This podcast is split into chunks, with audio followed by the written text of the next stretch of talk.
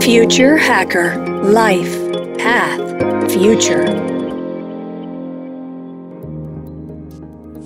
Olá pessoal, bem-vindos de volta. Aqui é o Future Hacker, um papo ótimo com essa hacker Camila Ioha. O Camila, eu, falei, eu deixei a provocação aí no, no, primeiro bloco a respeito que eu queria ainda uma provocação sua maior do governo. Eu acho que o real digital, o yen digital, o, né, o yang, que é da China, é tudo legal.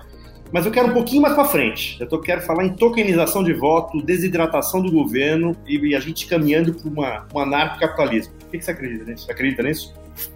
E aí eu fico me perguntando para que que eu falo que eu sou advogada, né? Porque pensa comigo, depois que eu larguei escritório de advocacia, a pessoa tem que procurar muito no Google para saber que eu tenho um passado relacionado a isso. E já digo aqui, é, qualquer opinião que eu trago com isso é minha, não é da, da Celebs, não é da Celo e também não é da comunidade.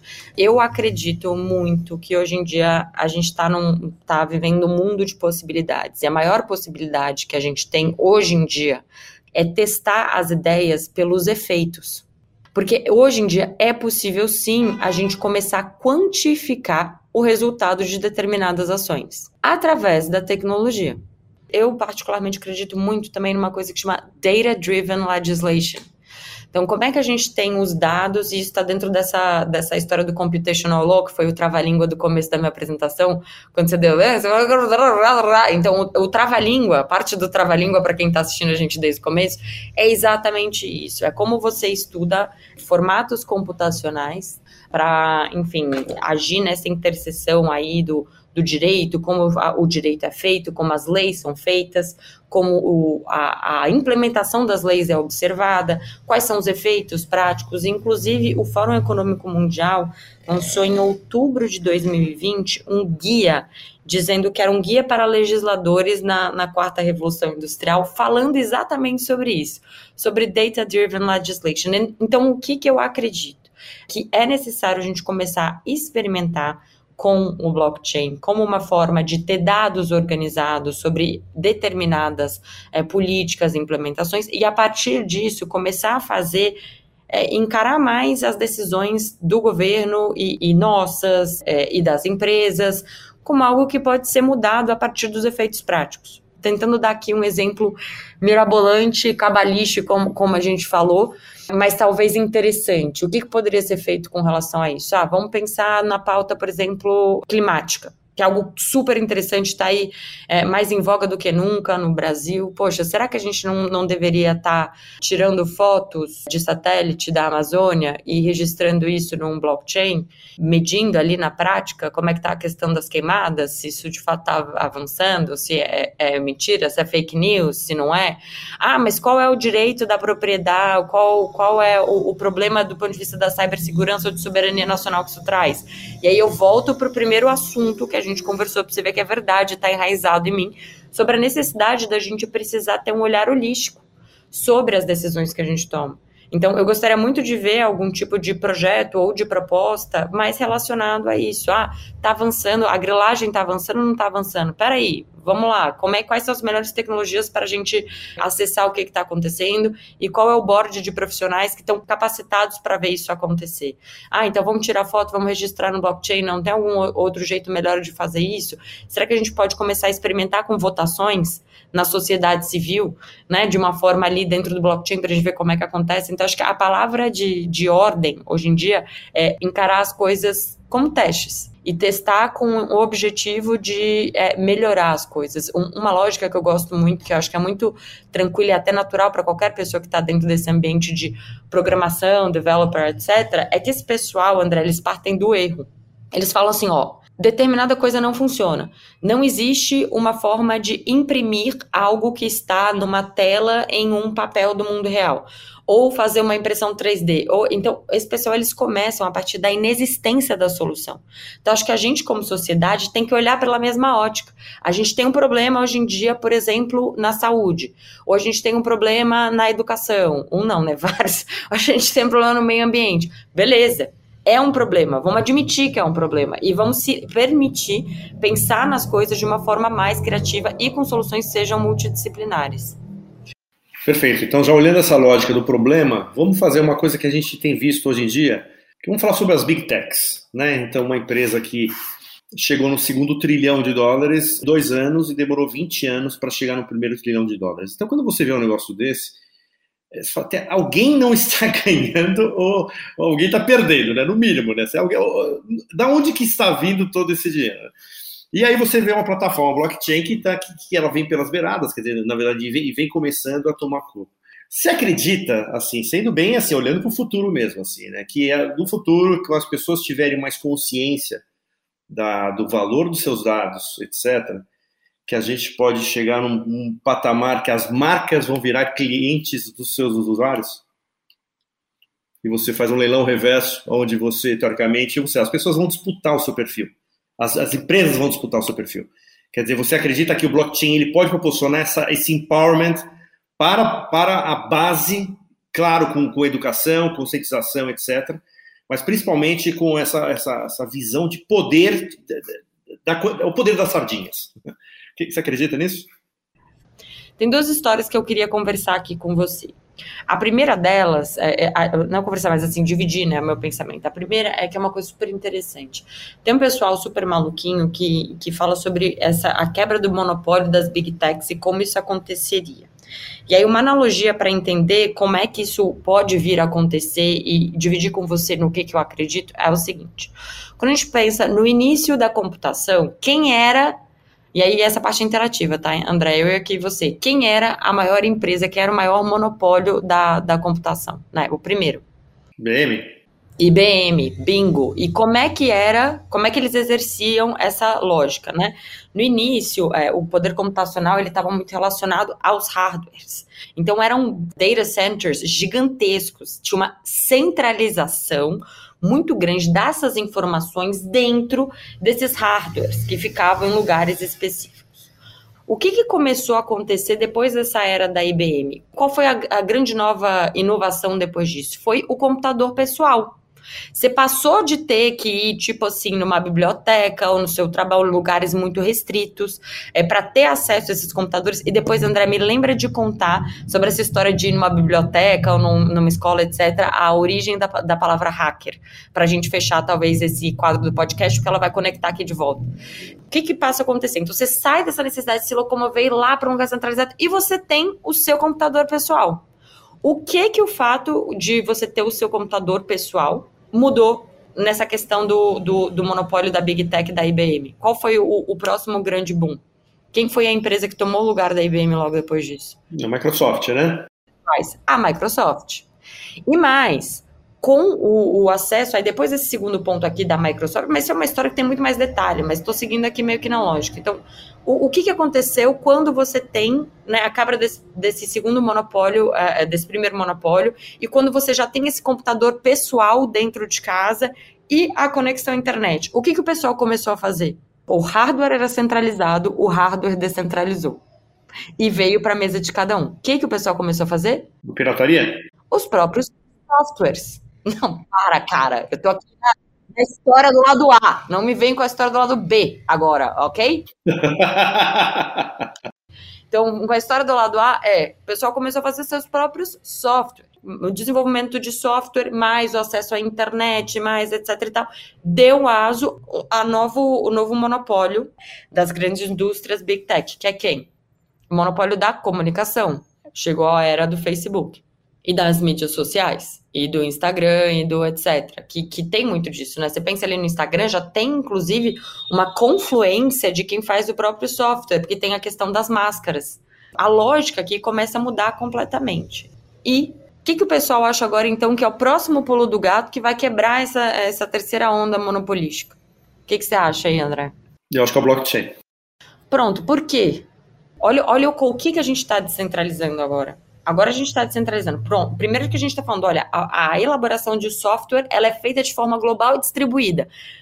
Taca hackathon, taca GitHub, taca colaboração, né? Mundo open source, tecnologias open source sendo criadas.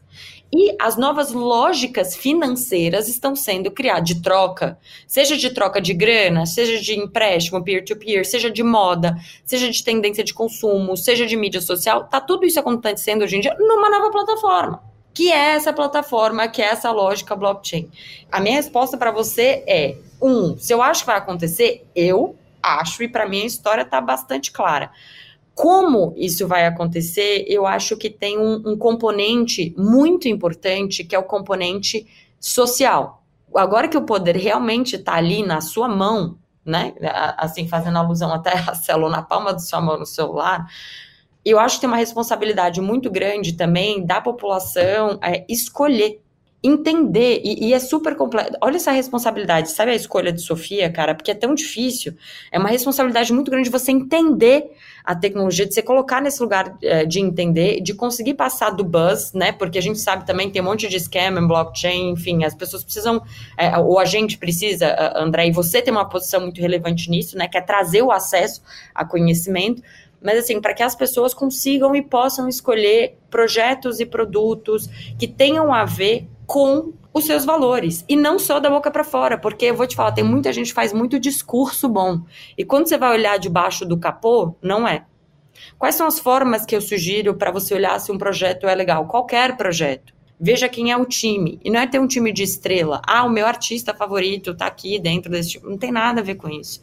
É assim, quem são essas pessoas? Qual é o track record delas? O que, que elas faziam antes de estar tá aqui dentro desse projeto?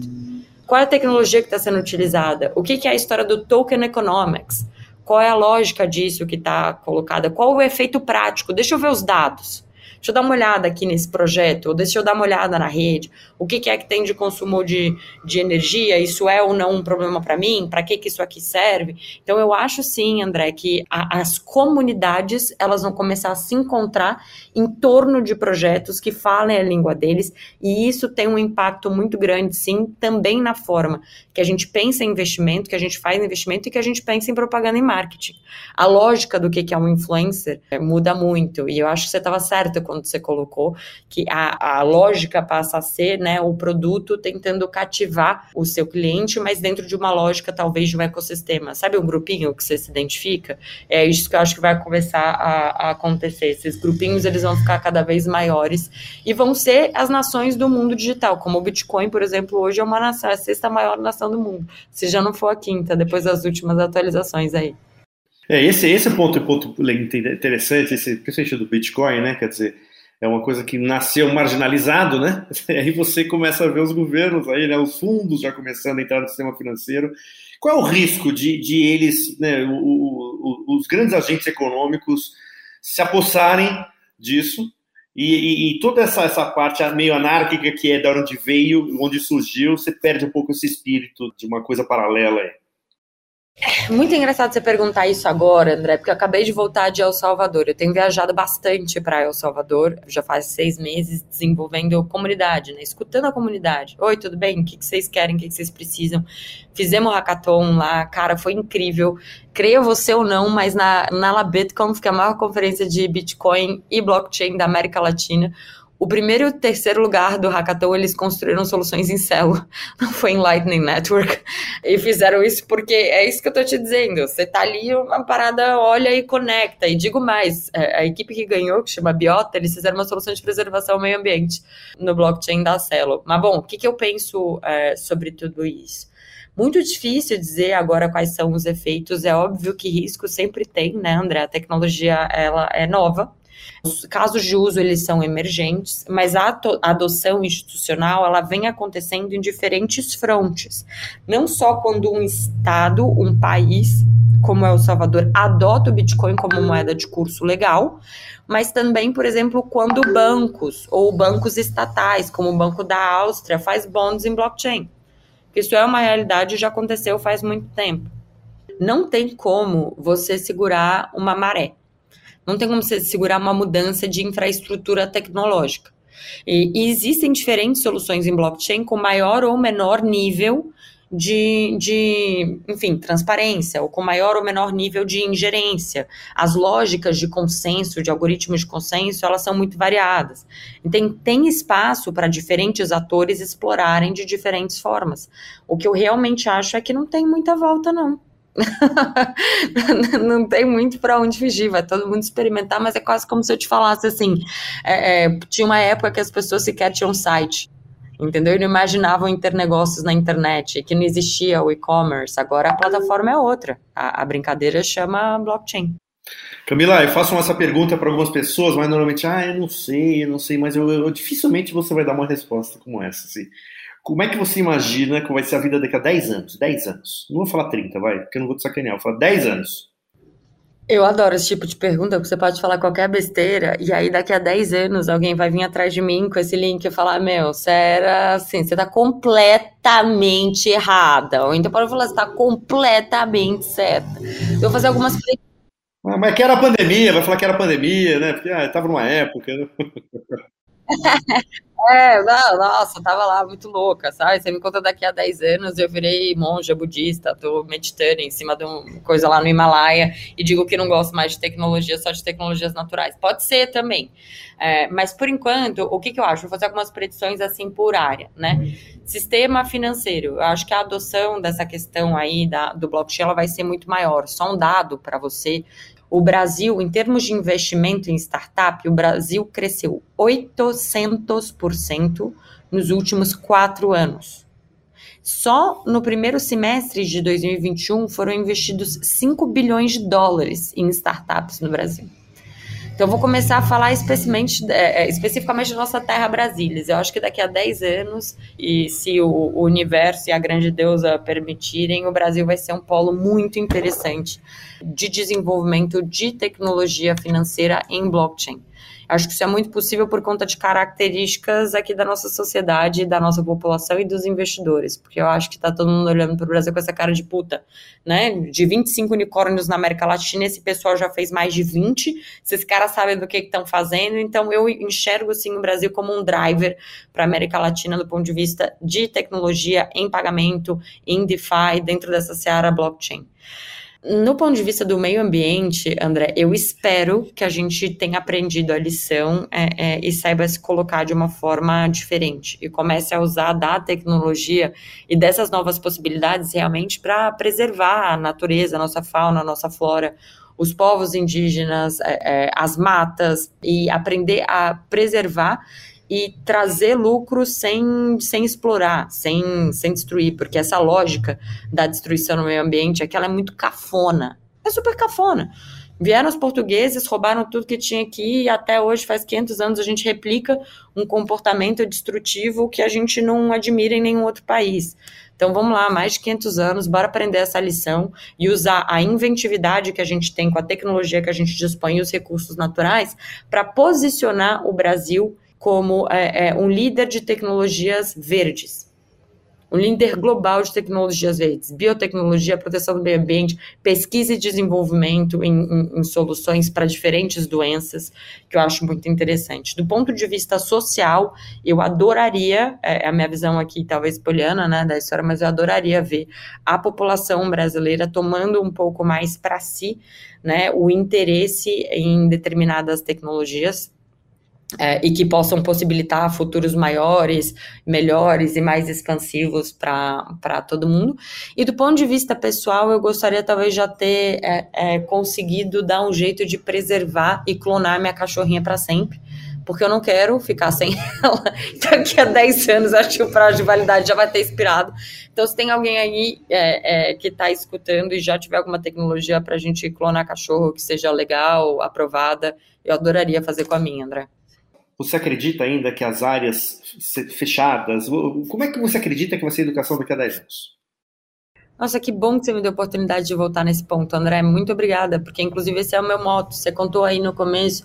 Eu amo é, é, é, lecionar, nem sinto que eu sou uma, uma uma professora, assim, na acepção da palavra, mas o tempo que eu tenho disponível e quando me convidam é nisso que eu gosto de colocar, porque eu acredito muito. A educação transformou a minha vida, as oportunidades que eu tive de aprender, de estar com professores que eram né, exponentes nas suas áreas, é, é, foi incrível. O que eu acho que precisa mudar na educação é a gente ter ambientes para testar, para não só discutir, mas botar a mão na massa. Eu adoraria ver, e, e, o blockchain ele possibilita um pouco disso, né? Enfim, de você conectar com diferentes pessoas é, e poder construir. Eu vejo muito valor em discutir e construir. Discutir e tentaria ser um dos maiores drives para eu ter largado a advocacia. É, eu poder não só falar, mas eu poder estar do lado de, de, de, quem, de quem implementa, não que não faça, mas de quem implementa ali no mundo real. Então, eu acho que uma, a maior tendência para educação no futuro é interconectividade e uma educação que ela talvez tenha componentes globais.